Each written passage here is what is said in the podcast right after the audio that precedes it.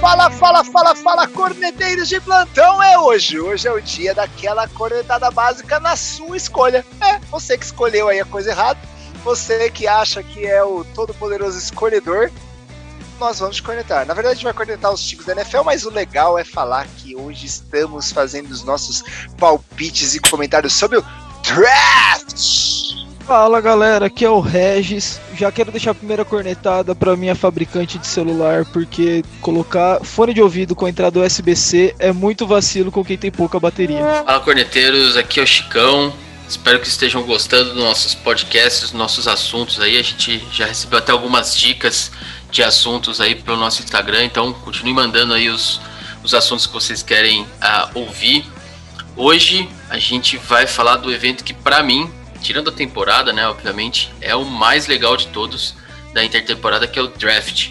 Né? É o, o evento onde decisões podem afetar demais os, os anos futuros de uma franquia. E eu vou dar um exemplo bem didático aqui para quem acompanha nos últimos anos a NFL. O Mitchell Trubisky foi escolhido antes de Watson e Mahomes. Veja onde está o Bears, veja onde está o Chiefs. Muito didático o que você faz na sua escolha do draft. Bom, galera, e hoje, como prometido, nós estamos retornando o nosso jogo também. E eu quero falar, porque, cara, isso aqui tem tudo a ver com draft. Mais pra frente a gente vai falar a idade do draft, mas existe um negócio que é velho também. Velho, velho, velho que é a mudança do nome da tal da NFL. Eu vou fazer uma pergunta combinada em três para vocês, como a gente fez aquela vez sobre o, os nossos queridos Brasil Onças. Brasil Onças, não, Brasil Onças. E eu vou fazer uma pergunta sobre essa mudança de nome da NFL. A NFL foi nomeada no mesmo dia que um outro time da NFL. Qual time era este. Caracas. A NFL foi nomeada. Ela mudou de nome no mesmo dia que um time também mudou de nome na NFL. Qual time era este? Qual time é este, né? Não era? Nossa senhora.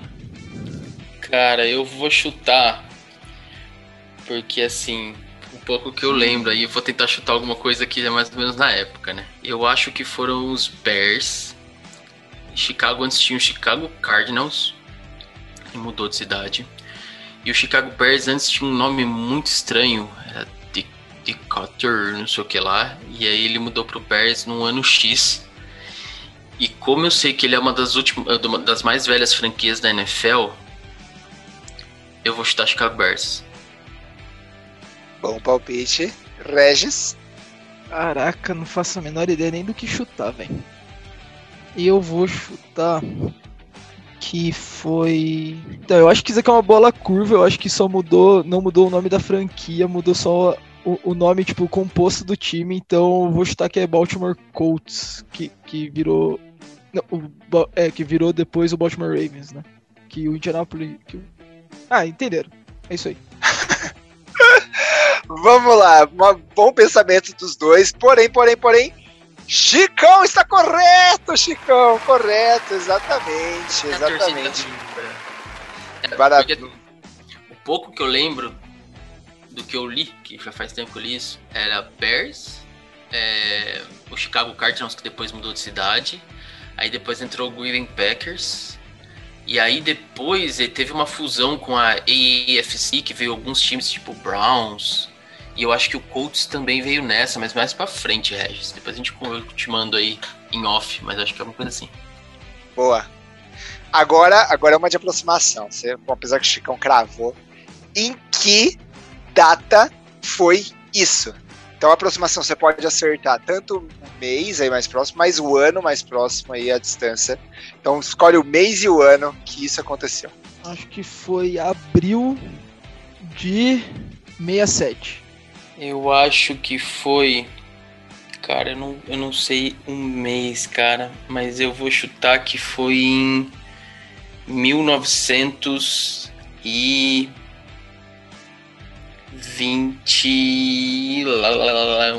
Deve ser década de 20, velho.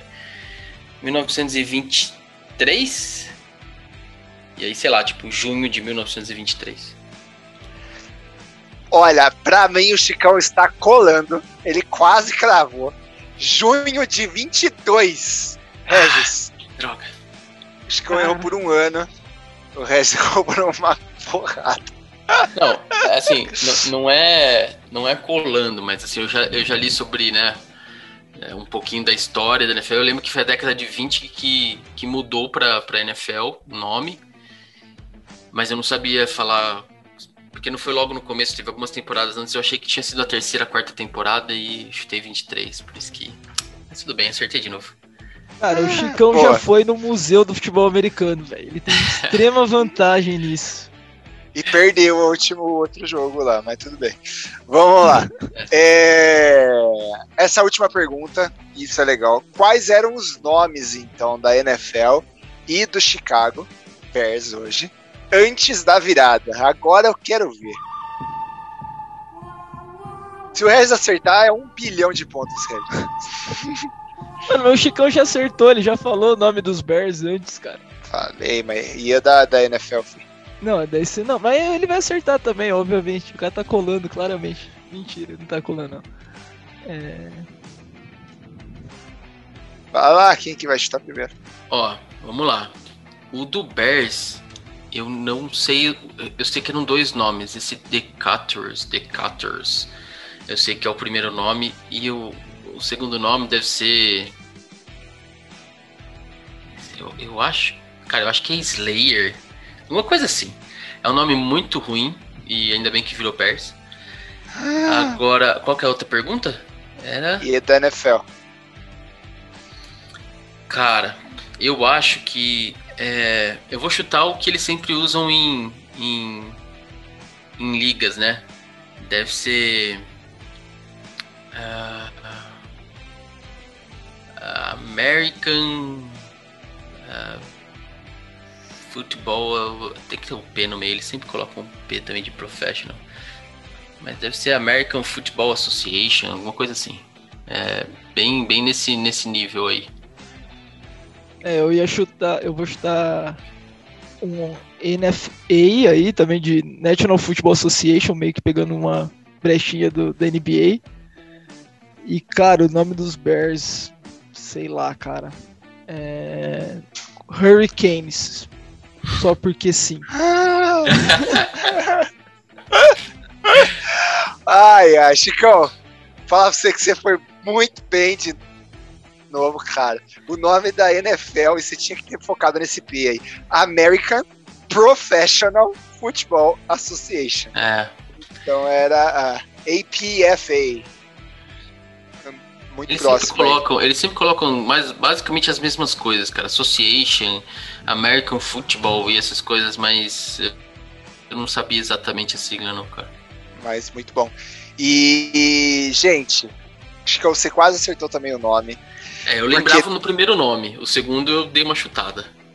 O nome que foi mudado em 22 não era Decatur, mas era o nome foi o nome anterior.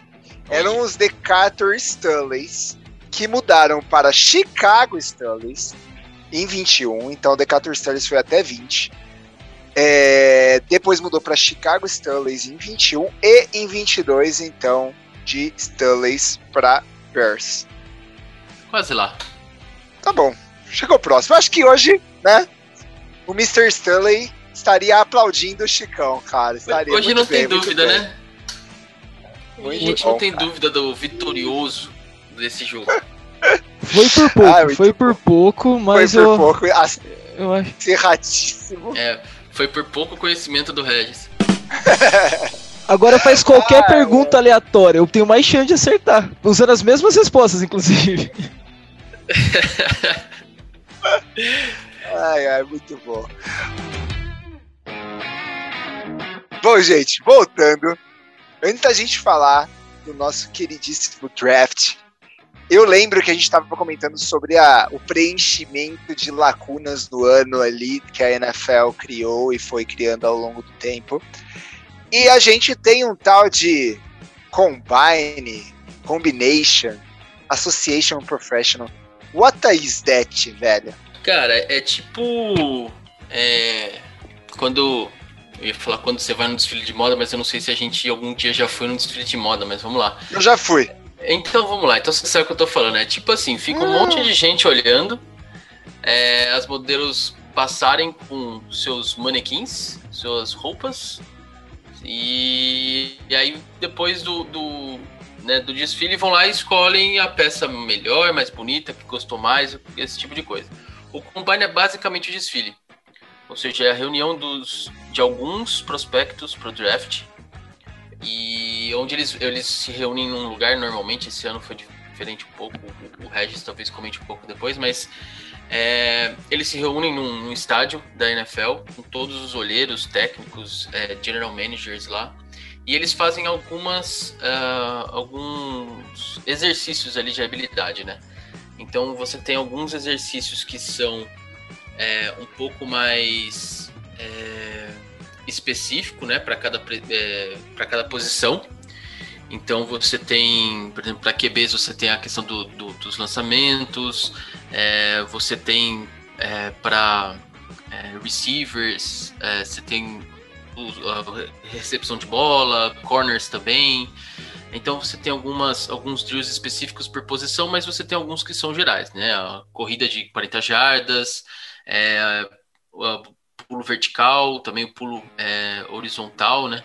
Então são algumas, alguns exercícios físicos é, que o pessoal controla tempo, controla tudo isso, para poder ter uma noção de, é, do atleticismo dos jogadores, né? E aí, através do Combine, não só do Combine, né? Tem toda a temporada do college, tem também os Pro Days em cada universidade, mas é no Combine que é, você tem todas essas. É, esse atleticismo sendo medido ali numa, em provas, né? Só que o Combine ele também não é só isso, né? Não é só a parte física, ele tem muita parte é, mental também dos jogadores, porque é interessante para eles. E além dessas, desses exercícios todos, eles passam por entrevistas.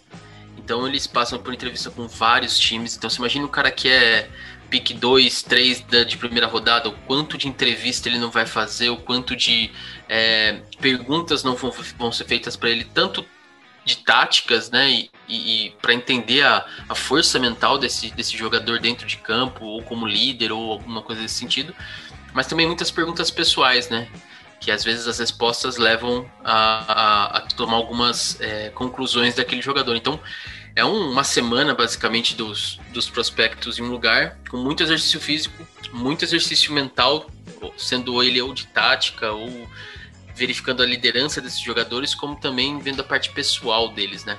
Como a gente sabe, na NFL tem muito jogador que é, se envolve com crime, com violência doméstica, drogas, então no Combine eles têm a oportunidade de conversar com esses jogadores e tentar é, entender se esse jogador pode vir a ser um problema ou não. Então isso basicamente é isso que é o Combine.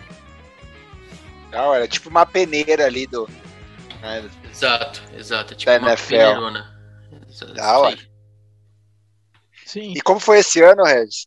É, esse ano foi um pouquinho diferente, né? Muito por causa da pandemia, não tinha como aglomerar todo mundo em um estádio durante uma semana, tal, né? Então, esse ano foram chamados Pro Days. É, foram mais de um dia por atleta, mas daí os atletas ficavam no centro de treinamentos das suas faculdades ou em algum lugar específico, e daí os, os treinadores iam até o atleta e, e viam né, todo, a, todos os drills dele, como o Chicão falou. E então foi meio que um desfile em vários lugares ao mesmo tempo, assim. Então, geralmente você ia lá ver um, o QB principal, aproveitava já via os wide receiver da universidade e tal. Você já ia aproveitando para ver vários, vários jogadores da mesma universidade ao mesmo tempo, né? Que é um pouco diferente do, do combine normal, que geralmente você aglomera todos os QBs, depois todos os wide receivers, você vai vendo todas a, toda a classe junto. Esse ele fatiou um pouquinho mais.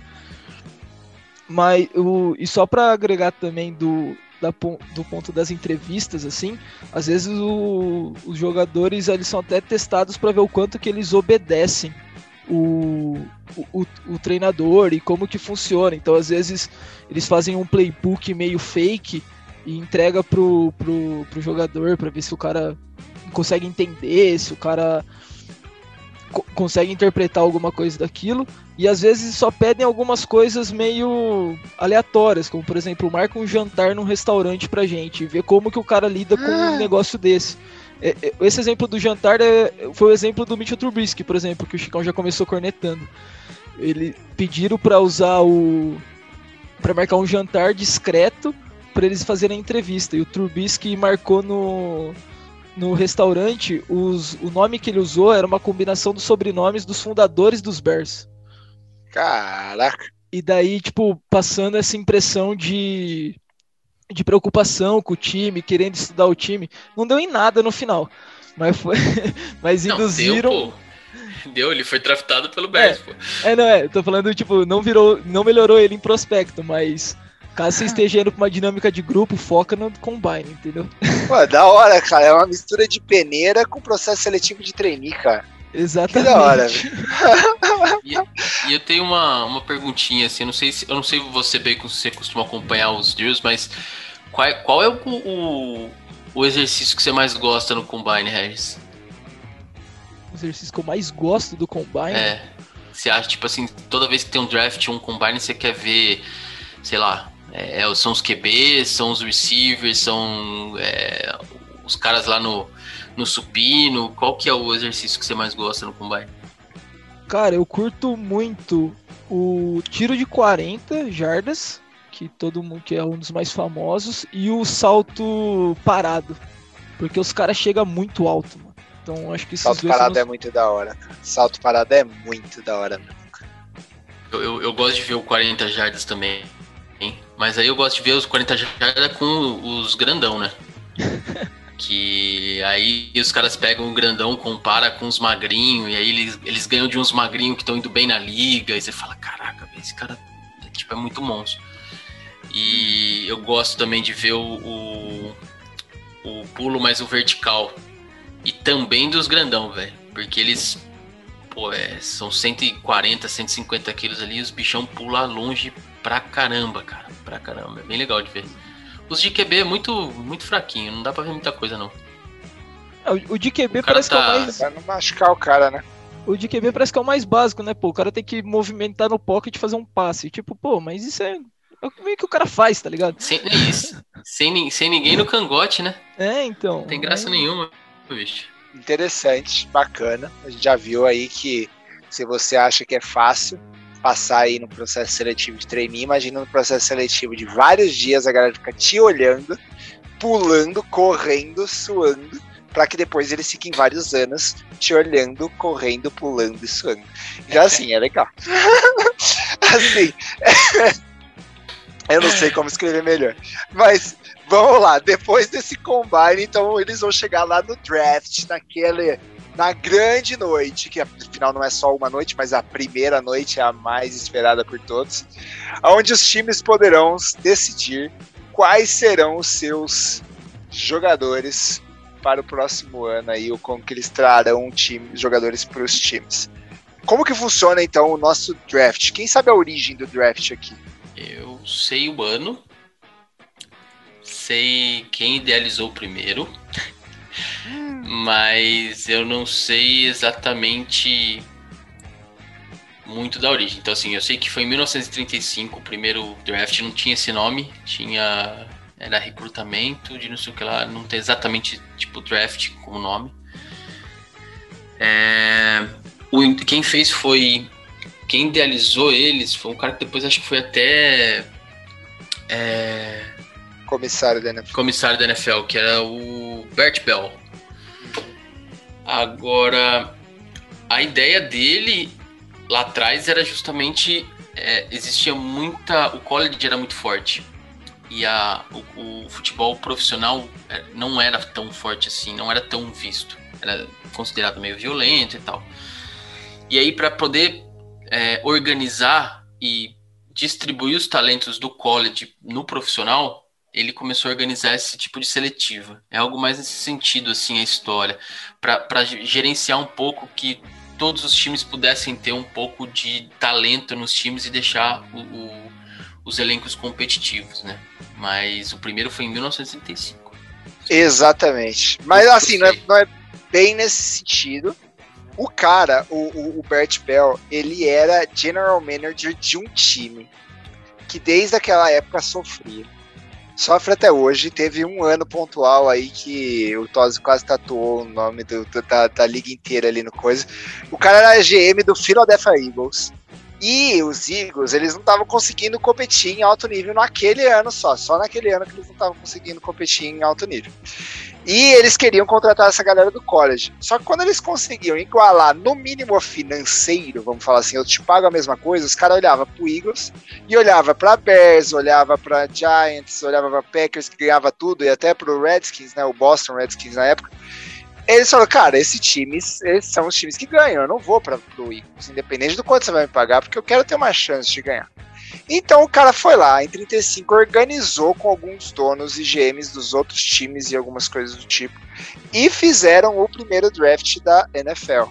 Né? Então é, foi algo assim, faz tempo, mas foi para poder balizar mesmo, porque quando você, diferente né, do, do, que acontece no nosso futebol aí, no futebol brasileiro, ou futebol inglês, né, onde o time que é mais rico paga mais, tem os times aí, tiver aqueles campeonatos espanhóis, franceses, ingleses, que, apesar que o inglês é bastante distribuído, mas é, é, que você tem dois times lá na, na ponta brigando e de repente surge um outro, mas vai 70, 80% dos outros times não tem chance nenhuma de disputar título.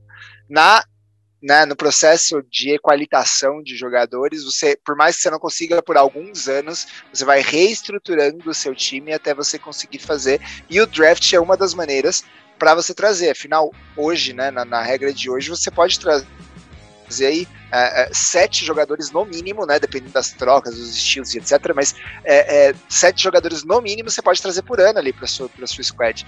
Então é, é, essa foi a proposta. Foi um pouquinho diferente lá no começo, nem todos os times participaram, mas essa é a ideia inicial de por que fazer um draft. É, e, e, assim, né? A gente muito nessa linha do que você falou. A gente falou lá que a free agency, quando ela foi lançada e tal, ela vinha para dar um pouquinho mais de liberdade para os jogadores, ter mais movimentações, ter mudanças de time, né? Times poderem atuar no mercado e melhorarem seus times. Mas o, free agency ele é, é, você não constrói seu time ali, né? É, porque além, primeira coisa, é caro.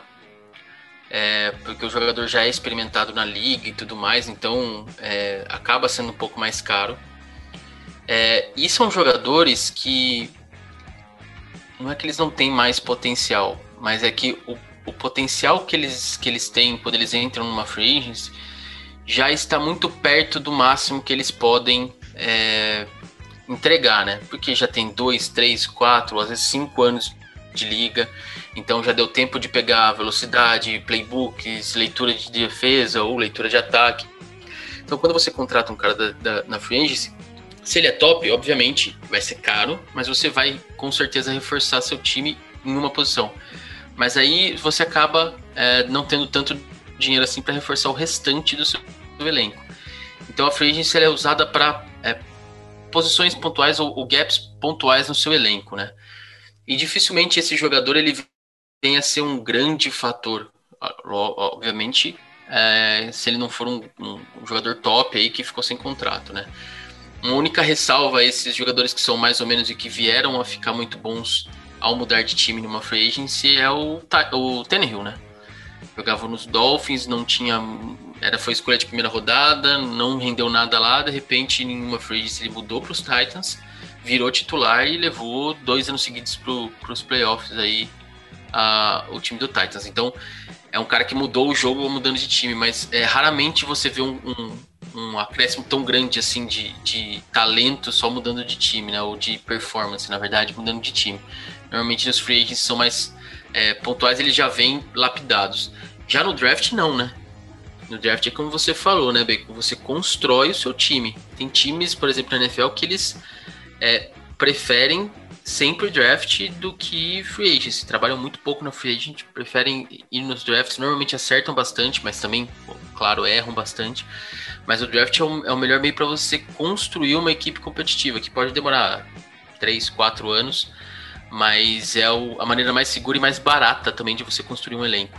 Né? Então é bem Por isso que é o evento mais divertido da intertemporada, porque é, se você fizer os seus passos errados aí, o time que fizer passos errados esse ano, é, vai ter longos anos pela frente. E também tem um negócio que, o, que geralmente os times gostam de, é, entre aspas, lapidar seus jogadores da maneira que o trabalho é feito no time, né? Então você sai pegando o jogador de tudo quanto é time na free agency, até da liga, criar química, o cara gostar do, do jeito que trabalha tal, tá acostumado com outro jeito, é, é meio complicado.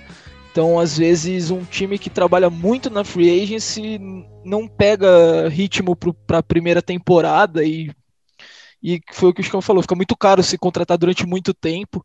Então, o draft realmente sempre é o melhor.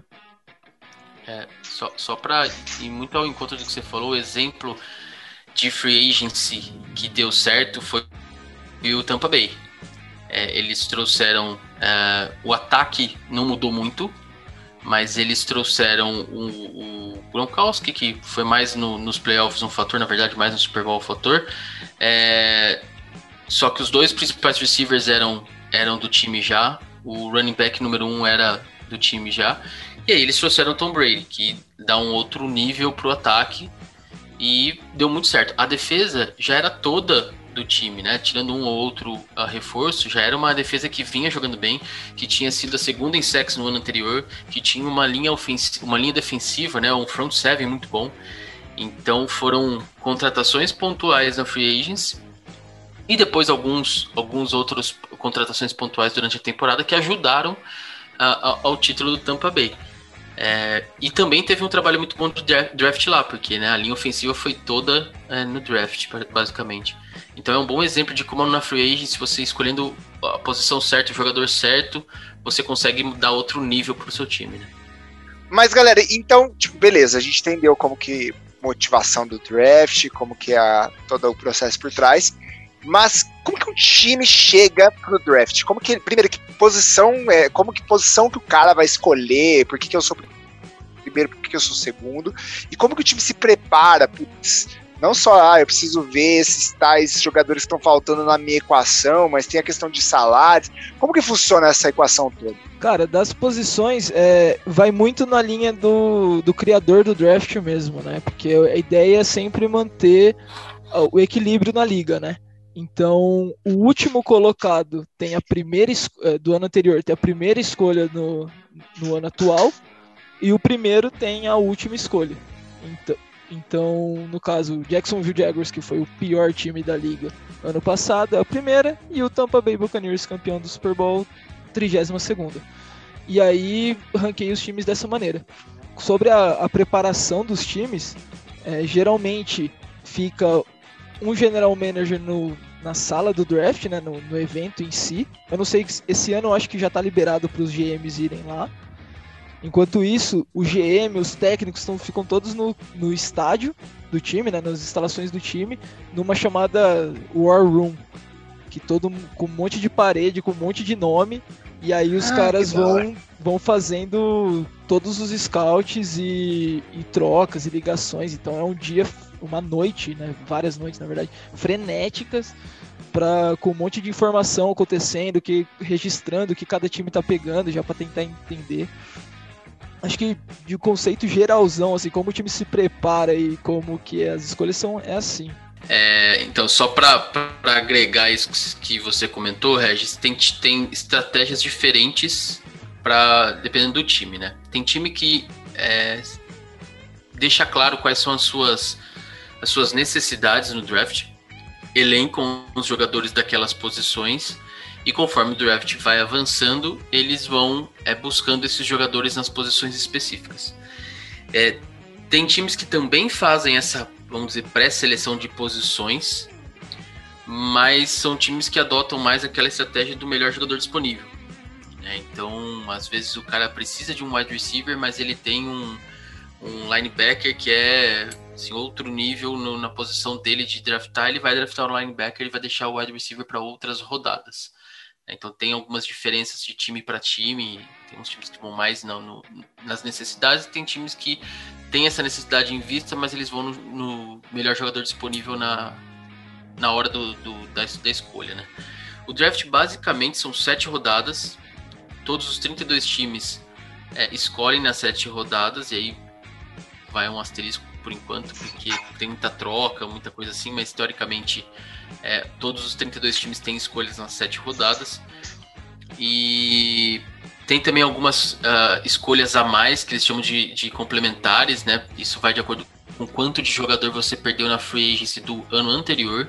Então você acaba ganhando algumas, uh, alguns picks aí a mais. E essa, essa regra de qual rodada, qual pique, esse tipo de coisa é bem obscura mas tem um pouco a ver com a quantidade, como eu falei, mas também o quanto uh, aquele cara que saiu do seu time performou no outro time. A gente não sabe ainda, é muito nebuloso a, a continha, né, a equação que eles fazem, mas tem muito disso também.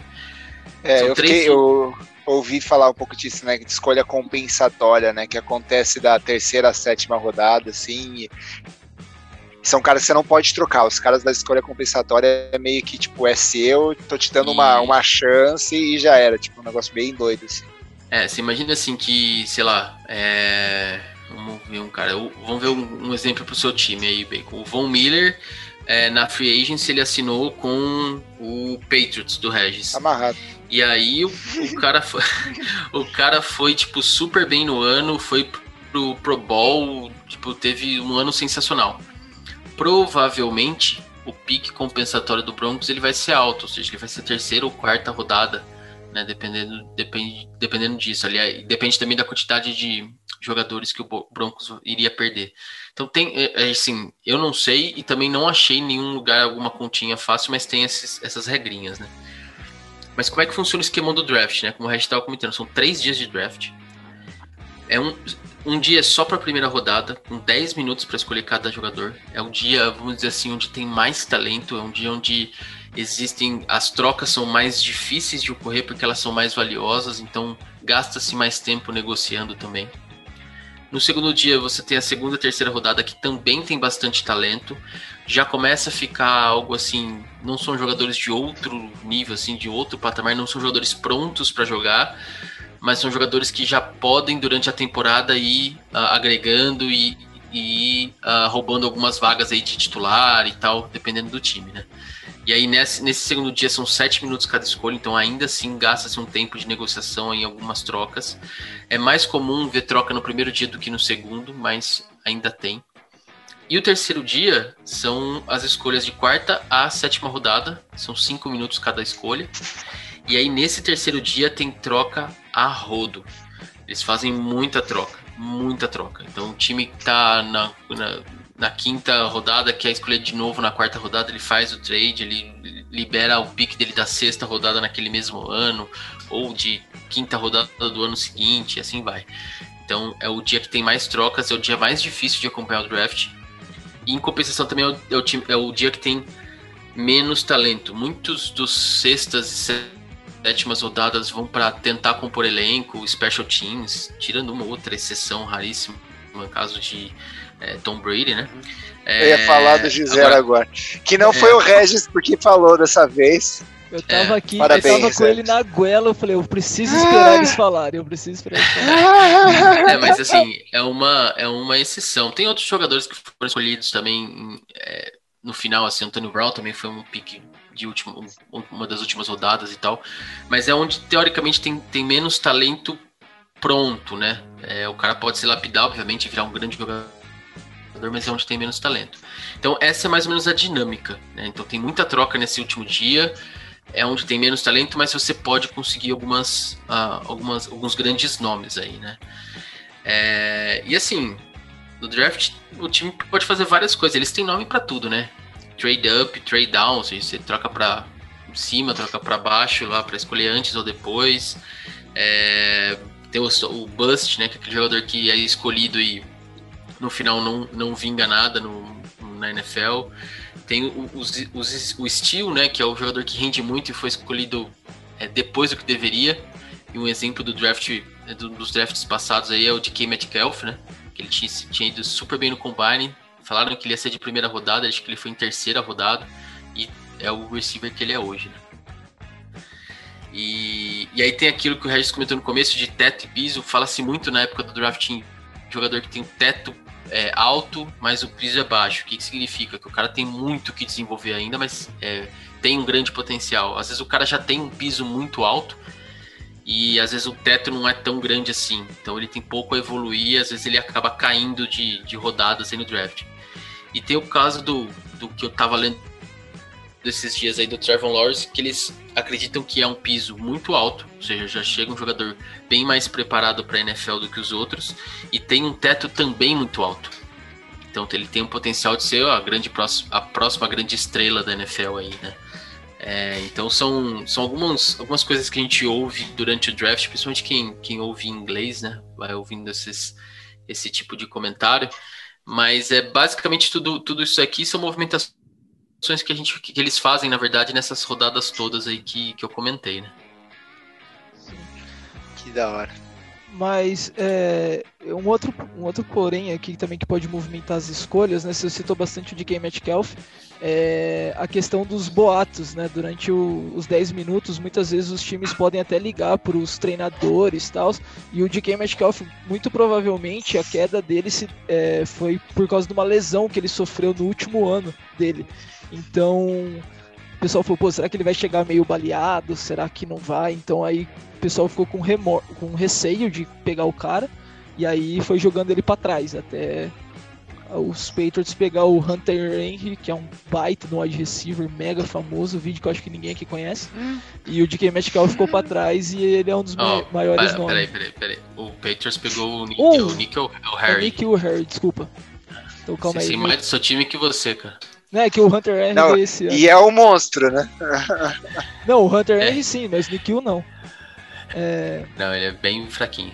Então seria o, o caso dos Patriots que draftaram o Nikhil Harry no lugar com esse receio do DK Metcalf. Ele virou um baita do wide receiver na liga, todo mundo, ninguém conhece. E, e o DK é, um dos, é o maior nome do, do corpo de wide receiver de Seattle, né? E acho que só faltou uma estratégia também, Chicão, que o pessoal que dá para acontecer, que é o roubo mesmo, né? Tipo, você tem uma escolha inicial, alguém pega aquela escolha de você e você, e você na sua escolha você opta por pegar um jogador que pode reforçar o seu rival. O exemplo disso foi o Dallas Cowboys ano passado, que já tinha dois wide receivers muito bons e e na hora da escolha deles estava disponível o Sid Lamb, que seria um baita de um reforço para o Philadelphia Eagles, que escolhia tipo duas, duas escolhas depois. E aí o, o Cowboys abriu mão da, da, da estratégia deles para pegar o Sid Lamb para não deixar o rival se reforçar. Então é por isso que tipo você tem que saber muita informação no dia do draft para saber o que, que seu rival vai fazer também para não deixar ele fazer o que ele quer. Que doideira. É, ainda mais nessa divisão que é fraca, né? Então qualquer vitória aí você já classifica para playoff, né? É, em terra de cego, quem tem um olho é risca. É isso aí, cara. Tem, tem só mais dois pontos que eu queria comentar do draft que eu acho que, que, que é legal. É, sobre o tempo, né? Eu comentei dos tempos em cada dia e assim, o que, que aconteceria se eu é, extrapolasse o tempo de escolha, né? Então, assim, o time simplesmente perde a escolha é, então você imagina você está na primeira rodada, pique 10, você tem a chance de pegar um jogador de altíssima qualidade que vai mudar talvez sua defesa ou seu ataque. E aí você deixa extrapolar esse tempo e perde a sua escolha. Aí o time que vem em seguida é o seu rival de divisão e ele vai lá e escolhe esse, esse mesmo jogador que você iria escolher, né? Então isso já aconteceu na NFL antes. É, se não me engano, Ravens, já aconteceu com Ravens, já aconteceu com Vikings. E então assim, né, é raro. Hoje em dia é muito mais raro, principalmente nas primeiras rodadas, né? Mas já aconteceu de time esquecer de, de ligar para os caras lá da, da, do draft e falar, ó, oh, eu quero esse cara aqui. E aí você simplesmente perde. Você esperou, esperou, esperou, esperou, não escolheu ninguém e vai ter que esperar, esperar, esperar para a próxima rodada. Então existe isso também que hoje em dia é um pouco mais controlado, né? É, mas antigamente acontecia um pouquinho mais com frequência. Antigamente, não muito antigamente, tá? Uns 10 anos atrás tal. Nada muito, muito antigo, não. E, e, uma segunda coisa que é muito legal do draft, é, na verdade, é uma, foi uma ação que fizeram aí para é, manter o college competitivo, né? é, nenhum jogador que, é, que está no draft hoje para esse ano, né, que está elegível para o draft esse ano, é, é um jogador que tipo acabou de sair do high school. Existe a regra que o jogador ele só pode se tornar elegível para o draft da NFL se ele tiver no mínimo três anos fora do high school. Ele não precisa estar três anos na faculdade, mas ele tem que estar três anos fora do high school. É, isso foi muito para manter os elencos das faculdades é, competitivos, né? Você pega um Alabama, Clemson, Ohio State, tem sempre times competitivos, LSU, é, então assim, num draft só, o cara perde 15, 20, 30 jogadores às vezes no draft. E aí como é que ele faz no ano, no ano é, seguinte, né? Então, para manter o college competitivo, existe essa regra de ter que ficar esses três anos aí é, para poder uh, jogar na, na, na universidade, obviamente, mas também para manter o college competitivo, né? Ah, mas, assim, a gente podia ter isso com os nossos jogadores de futebol, né? Eles podiam ficar aí, muitos aí, até né, o terceiro ano né, da, do primário, às vezes alguns não fizeram, né? Mas assim, a gente tem. É outra realidade, né? Outra realidade. Mas existem pessoas. Não, mas poderia ser assim: o cara tem que ficar três anos depois que ele se torna profissional, né? E aí. É. é mas assim, não funciona, como você falou, funciona muito, é, muito diferente, né? É muito e diferente. Tem um detalhe muito legal também que o jogador que ele é draftado por um time, ele pode recusar jogar por esse time.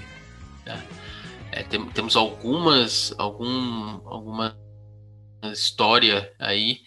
É, se, ele, se ele opta por não jogar e o time que draft, queria draftar ele não fizer nenhuma troca, nada disso, o cara fica um ano fora. Uh, ele não joga aquela temporada e aí ele tem que ficar elegível para o próximo draft. Aí no próximo draft ele pode ser escolhido de novo. O caso mais famoso que aconteceu foi o Bo Jackson, ele ia ser draftado pelo Tampa Bay. Aí ele falou: não, o time é muito ruim, não sei o que, não tem a, a pegada que eu quero. Ele falou ele não, ele foi draftado pelo Tampa Bay, não jogou. No ano seguinte ele foi ficou elegível de novo pro draft e foi draftado pelo Raiders. E aí ele fez, ele acabou se machucando e, e, e tendo que se aposentar, mas ele fez assim, ele era um monstro correndo com a bola. Né? E um outro muito famoso também, que aí vai muito ao, é, do time do, do, Bacon, né? A história do time do Bacon é o John Elway, né? Ele, ele era top, assim, em escolhas tanto pro beisebol quanto pro futebol americano. E o Baltimore Colts tinha a primeira escolha do draft aquele ano. E ele falou que pro Colts ele não jogava. E ficou, bateu o pé, bateu o pé, bateu o pé, foi draftado pelo Colts. Quando ele foi draftado pelo Colts, ele foi draftado também no top 10, acho, da, da, é, da MLB também, ou, ou, primeira rodada, não lembro exatamente. E aí ele falou: não, eu vou jogar beisebol então. E aí o Baltimore Colts acabou fazendo uma troca é, para não perder esse pique de primeira rodada. E aí ele fez a troca com o Broncos e aí John Elway foi jogar no Broncos. E aí ganhou o Super Bowls e tal, e virou o John Elway, né? ah? É, mas é uma história também de um cara que se recusou a jogar pelo time que, foi, que ele foi draftado. Nesse caso ele não, não ficou fora porque fizeram a troca. Mas é um outro caso de que o cara não quer jogar naquele time. Poderia, por exemplo, ser o caso do Trevor Lawrence esse ano. Falar, ó, não quero jogar. Hoje em dia não é muito bem visto, né? É porque você tem muito talento por aí pra, pra falar assim, ah, eu sou muito bom, então eu posso fazer isso. Os, os times não gostam muito. Mas no passado teve alguns exemplos de, é, vamos dizer assim, né? Jogador mimado. Não quero jogar nesse time, quero jogar em outro. É, eu nem queria falar o nome dele também, mas tem outro exemplo que eu tinha notado aqui também, era o Eli Manning, né? Que ganhou duas vezes o Super Bowl dos Patriots. Mas ele foi draftado como escolha número um do San Diego Chargers. E falou, não jogo, pode me trocar. Ele foi trocado para os Giants e daí teve a carreira inteira lá, né? Nem saiu de time, se aposentou lá mesmo. Então, é, é, mas é realmente bem menos comum, né? Porque não é muito visto. Você, é, você passar por todo esse processo seletivo que a gente falou e daí optar por não querer jogar é, é complicado. É duro. É. Bom, pessoal, acho que a gente deu para ficar claro. Eu só queria fazer uma pergunta do draft antes da gente falar um pouco sobre o draft agora. Como que um brasileiro vai parar lá no draft? Cara, tem duas, ele tem dois caminhos, né? Ele pode fazer o que o filho do Belfort tá fazendo, ele estudando no high school, treinando futebol americano. Agora ele vai, ele foi escolhido, acho que já pela, pela uma universidade para jogar num programa, acho que de médio para bom, não lembro direito qual que é. E ele vai jogar ali na universidade e ele vai ter a chance de ser draftado. É o caminho mais demorado e mais difícil. E tem um outro programa que é o programa de talentos internacionais que a NFL tem feito, né? Todo ano, um jogador, é, jogadores de vários locais que jogam futebol americano ou é, futebol australiano, é, canadense, tem também no, britânicos, nigerianos que já participaram que estão na NFL hoje, é, pode draftar um cara desse programa internacional. Então todo ano vai ter uma divisão que pode aí é, selecionar alguém dessa, desse programa. Então são os dois meios mais. Aliás, são os únicos dois meios que eu, pelo menos, conheço de um brasileiro entrar lá. Interessante. Bom, apesar que o Duzão não tá fazendo muita coisa, né? Mas. Ah, foto no Instagram ele tá postando, hein? Ah, e vai xingar ele lá pra ele saber o que acontece. Não, não, o tamanho do homem, velho. ai, ai, gente, como que estamos pro draft desse ano? Vai acontecer daqui a pouco, né? Em menos de duas semanas nós começaremos a ver as coisas do draft. O que, que vocês acham? O que, que a gente tem de expectativa aí pra esse ano? Cara, esse ano é uma classe bem bem distoante, né? Pode, por mais bizarro que isso possa parecer, esse ano pode ser o primeiro ano que vai ter cinco quarterbacks no top 10. Isso nunca aconteceu na liga. Mas, apesar, né, é bizarro porque geralmente você pensa, ah, então vou escolher o QB, né? Tem que montar meu time, eu vou escolher o QB, mas geralmente não acontece assim. E, então tem vários prospectos que têm chance de sair na, no top 10, até mesmo 4 no top 5, dependendo do que acontecer. Então é um ano bem diferentão em relação aos outros, né, Chico? É, eu, eu acho que tem, claro, o potencial e o talento dos caras, né? Eu não acompanho muito o college, ou mais leio sobre. Tem uma classe com bastante potencial. Não é a classe mais talentosa que o pessoal, os analistas já viram. Tinham, teve, já tiveram classes mais talentosas aí. Mas o problema também são as necessidades dos times, né?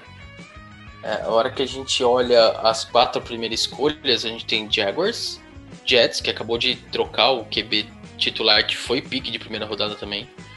É, você tem o 49ers, que fez um trade para é, subir no draft e ficar com a terceira escolha para poder escolher um, provavelmente escolher um QB, né? Não, faria sentido é, subir assim no draft para pegar um offensive tackle, né? Então, é, provavelmente é um QB no lugar do, do Garópolo que poderia largar a carreira e virar modelo, porque a única coisa que ele tem de boa aí é a beleza mesmo, porque futebol não tem.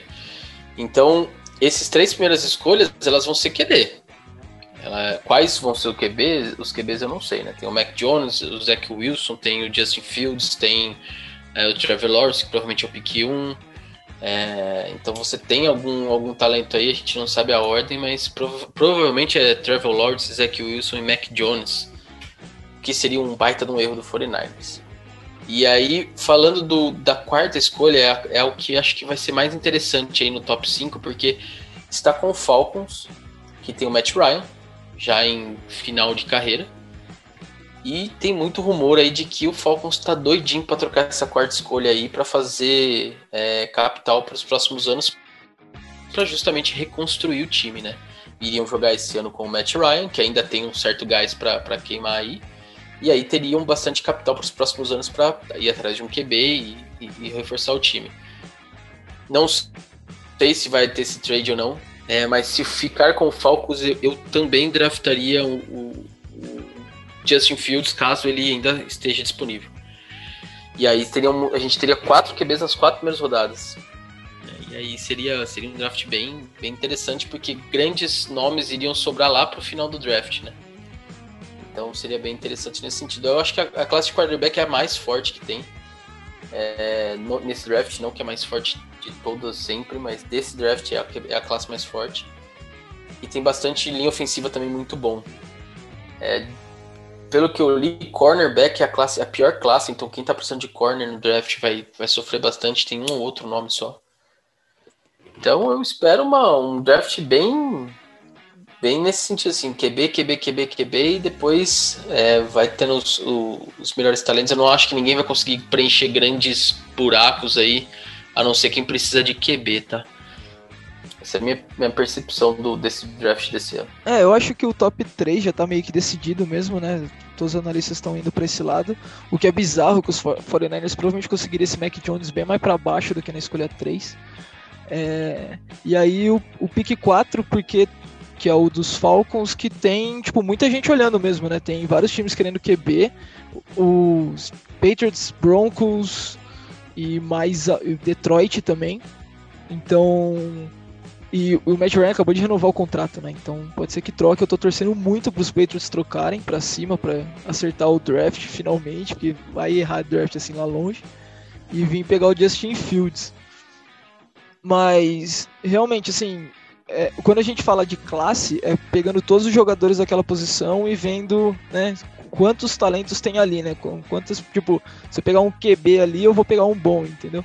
E no caso, esse, esse ano tá bem, tipo, específico, são poucos poucos por posição, por isso que é uma, uma classe meio ruim. A gente explicou tá, tanta coisa. Eu acho que o melhor jeito para explicar isso não é esse, cara. O melhor jeito é aqueles campeonatinhos de futebol de clube que falava assim, aqui vai ser, é os 8-8 que tá, é, 8-8 é, o seu Regis é mais novo, né?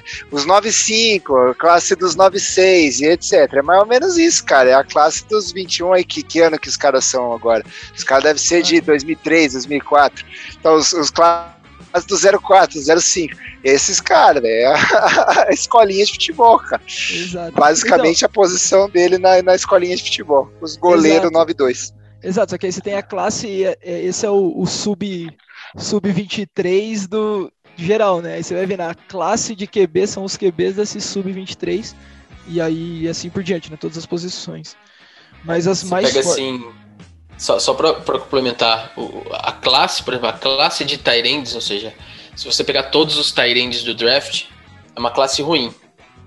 Em compensação, o melhor Tyrande da classe ele é tipo top 10 de escolha. Porque ele é muito bom. Então é, é, é isso que significa você ter um, uma, um jogador de uma posição muito boa, mas não necessariamente a classe dessa posição no draft seja boa, né? Isso tem acontecido muito nas posições aí nesse, nesse draft. Como eu falei, corner né, é, uma, é uma classe considerada fraca, mas também tem um corner muito bom que tá para ser escolha de top 15, acho. Então, é, são, são talent, muito talentosos um ou outro jogador, mas a classe como um todo ela é mediana ou fraca, né? Acho tirando o QB, acho que a, a maioria tá assim, né? O L também é forte, não é tão ruim. É, e o que, o que gera expectativa de várias trocas, né? Que é um, que é o ano que tá mais badalado esse, essas trocas, porque se você não tem um bom talento para você escolher, às vezes você prefere trocar para deixar para guardar o material pro ano que vem, né? Que pode ser uma classe melhor. É isso aí. Assim, eu peguei um. Deu uma focinhada. Além dos quarterbacks que a gente já falou aqui, tem, tem cinco nomes é, que eu acho que estão pintando. Você falou do Tyrande, né? Que é o Pitts. Kyle Pitts aí, Tyrande na Flórida. Deve ser top 10 com certeza, cara, um cara que tem bastante número assim, um cara bem forte e tudo mais. Não é um Gronkowski de tamanho, mas é um, um cara, né, que, que, que, corre bem e tudo mais. É, de, de cornerback, né, que você tinha falado, a gente tem no, no Alabama o Patrick Certain. No site que eu procurei aqui, o cara tá, tá cotado para top 10, mas acho que até top 15 seria bem justo nesse sentido. Foi bem no, no Pro Day. E Alabama tem jogadores muito bons normalmente, né? Uma, uma universidade que tem que ficar fazendo troca de elenco toda vez, porque realmente é bastante consumida. Você falou de, de, de offensive tackle aí, né? A gente tem o, o, o Penny Sewell, que né, é um do jogador do Oregon. É, deve ser também um dos primeiros escolhas assim né, nessa classe ofensiva. É muito bom jogador. É, tem gente que classifica que ele vai tipo chegar jogando mesmo, já tipo com, competindo normal, posição tranquilo, sem ser um rookie mesmo, ser tipo praticamente um cara, é. né? Deve cair no colo Pode... do Bengals ainda, né? Que tem o Burrow, é. que se machucou ano passado, que a linha ofensiva não era tão boa. Então, acho que para proteger o Burrow, eles vão de, de offensive tackle, devem pegar o que mais, é, o melhor da classe. Provável. E aí tem dois que eu vi aqui por fora que também estão nesse sentido. Um é o, o Jamar Chase da LSU, que é um wide receiver, né? Então realmente tem uma, uma média, média boa aqui nele. E tem gente que acha que ele vai ficar top 5, top 6, assim. Só passar os quarterbacks ele já vai ser escolhido. E por fim. Ele, ele, tá, ele, ele tá cotado pro Dolphins, que é justamente a escolha 6, né? E o Dolphins ele precisa de ajuda pro Tua, né? Que tá em desenvolvimento. E tem muito capital de draft esse ano e ano que vem, né? Então eu não duvido não que, que é o tipo de receiver que sai realmente no top 5 ou 6 aí. É, para um cara que no Dolphins que precisa ajudar o Tua com, com grandes recebedores. É que eu tô torcendo só para os Dolphins draftar os wide receiver de Alabama, porque vai dar uma torta de climão, que era os dois wide receivers preferiram jogar com o Mac Jones do que com o Tua. Então se voltar a jogar com o Tua na NFL, vai falar, e aí, prefere quem agora, irmão? Então eu tô torcendo por essa pequena encrenca que pode dar nos Dolphins. É. Não, e é legal esse comentário que assim, tem o, o Jamar Chase, que ele tá como escolha 6, LSU, e tem o Jalen Widow, que é do Alabama, que tá na, para escolha 7 no, no, Lions. Ia ser muito divertido se trocassem as, ah, as escolhas. É, é mesmo. E, e o, tem um cara também que, que pode ser que não fique no top 10, mas que é o Mika Person, que ele é da Penn State, é um linebacker e mesmo né, sendo uma posição um pouco mais desvalorizada na NFL, é, os caras precisam bastante de linebacker nesse sentido. E esse cara é um cara bastante defensor de corrida e tudo mais. O cara é, é bom contra jogo aéreo e etc. Então, quem sabe aí mais um cara para a gente ver nesse começo de draft aí na primeira noite do draft. É, olhando assim para os prospectos que, que estão é, sendo discutidos aí né, nos primeiros picks, é, você tem jogador de ataque até o pick 8. Porque no 8 no Carolina estão falando muito do Trey Lance, que é outro QB. É, que deve sair aí, já que uh, agora com a troca do, do talvez essa, essa escolha não ocorra, mas era um nome que estava sendo falado. E aí é, o, o, o, o, Mika cai pro Broncos na nona posição. É, ele é um é, é, middle linebacker, né? Inside linebacker. É, e é o melhor jogador de defesa do draft. Então, a defesa do Broncos, que já é boa, é, veio caindo nos últimos anos, aí teve muita lesão também, mas pode dar um, um outro salto aí com, com esse jogador, né? É, com Von Miller de um lado, é, como é que era o outro lado do outro lado que eles draftaram? Não, Nick Chubb é o corredor. Ô, oh, caraca, eu tô com o nome é Chubb. Bradley né? Chubb. Bradley, Bradley Chubb. Chubb. Caraca, eu já tô é, E aí com, com esse outro linebacker Mika ficaria um, um, front seven muito perigoso aí pro Broncos, que na verdade também precisa ver aí se ele não arranja um QBzinho, porque tá difícil a, a vida do Broncos, né? É, então, essa estratégia aí dos Broncos pode mudar muito por causa do, da troca dos Panthers, né? Que daí provavelmente eles vão mudar, vão talvez para linha ofensiva e daí deixa o, o Trey Lance pro Broncos. Porque realmente, se você tem um. Aí que começa as estratégias, né? Que você tem um. O, o Miller e o Chubb para correr atrás do, do, do, do QB, dá para você colocar um linebacker pior que ele vai fazer o trabalho, entendeu? Então não tem por que ficar reforçando muito uma unidade para deixar uma tão importante quanto a do QB desvalorizada. Então acho que talvez essa escolha aí o Mika Parsons vai acabar caindo para fora do top 10, mas muito por estratégia dos times. Por, por estratégia dos times e a necessidade mesmo. É, porque a, a gente tá falando de um QB em Carolina, é... mas com o Sandarno isso pode não acontecer, então provavelmente no pick 9 o Trey Lance vai estar disponível. E uh, se o, Falcons né, não trocar, né, é, e também não escolher um QB, que no caso tem, tem muita gente falando do Pitts, né, do Tyrande no Falcons, você vai ter duas escolhas aqui pro, pro Broncos, né? Você vai ter o Mac Jones ou o Justin Field, dependendo de quem o Fernandes escolher, e o Trey Lance, né? Então é difícil chegar num pick 9 com QBs é, com relativo talento e grande potencial, você deixar passar para pegar um linebacker, né? Então, a não ser que você pegue sua escolha de segunda rodada, próxima escolha de primeira rodada e troque, sei lá, com um Giants da vida ou um Eagles da vida para fazer duas escolhas na primeira rodada, mas acho muito difícil muito caro é, fazer isso. Mas vai ter duas, com certeza vão ter duas opções, ou pelo menos uma opção aí é, pro Broncos no pick 9, né? Vamos ver que se arranja um QBzinho aí pra, pra alegria do, do Bacon. Amém. É isso aí, gente. Que legal. Muito bom. Draft, Sim. vem em nós. É isso aí. Queria só falar que falar um pouquinho do meu time, depois o resto para falar do Patriots. Provavelmente os Steelers agora que o Connor foi pro Cardinals vai atrás do running back. É, não sei se vai ter o running back que a gente quer lá, mas provavelmente vai isso. Né? Vai um running back de primeira escolha. Não é comum os Steelers fazer esse tipo de escolha. O running back normalmente ele escolhe depois, mas o negócio tá feio no jogo corrido, né? Então qualquer ajuda vale. E o Patriots, Regis, o que, você acha que o Patriots vai fazer? Cara, eu tô implorando muito pros Patriots subirem para 4 para pegar o Justin Fields. Mas como é que é clubismo, eu vou falar essa é a opinião.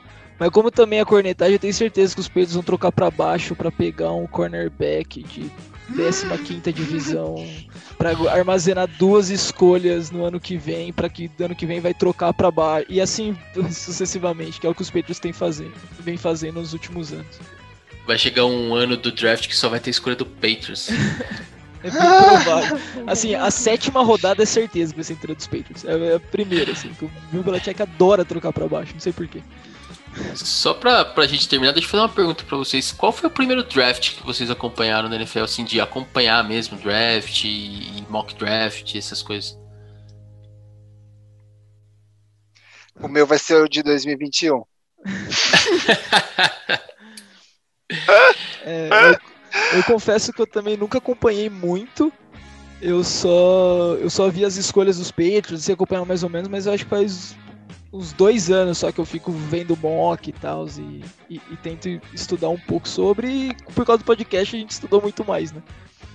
É, não, o primeiro draft que eu acompanhei, assim, que eu assisti as, as, todas as rodadas, assisti ao último dia, nem tanto assim, né? Eu fui acompanhando no celular mais, mas eu assisti o primeiro e o segundo dia e vi um pouco antes as coisas do draft, quem ia ser draftado em primeiro, não ia, não sei o que. Foi em 2011, que foi o Cam Newton. É, mas assim, o primeiro aí que, é, que eu estudei não, né? Que eu vi um pouquinho mais foi o do Andrew Luck do RG3, né? 2012.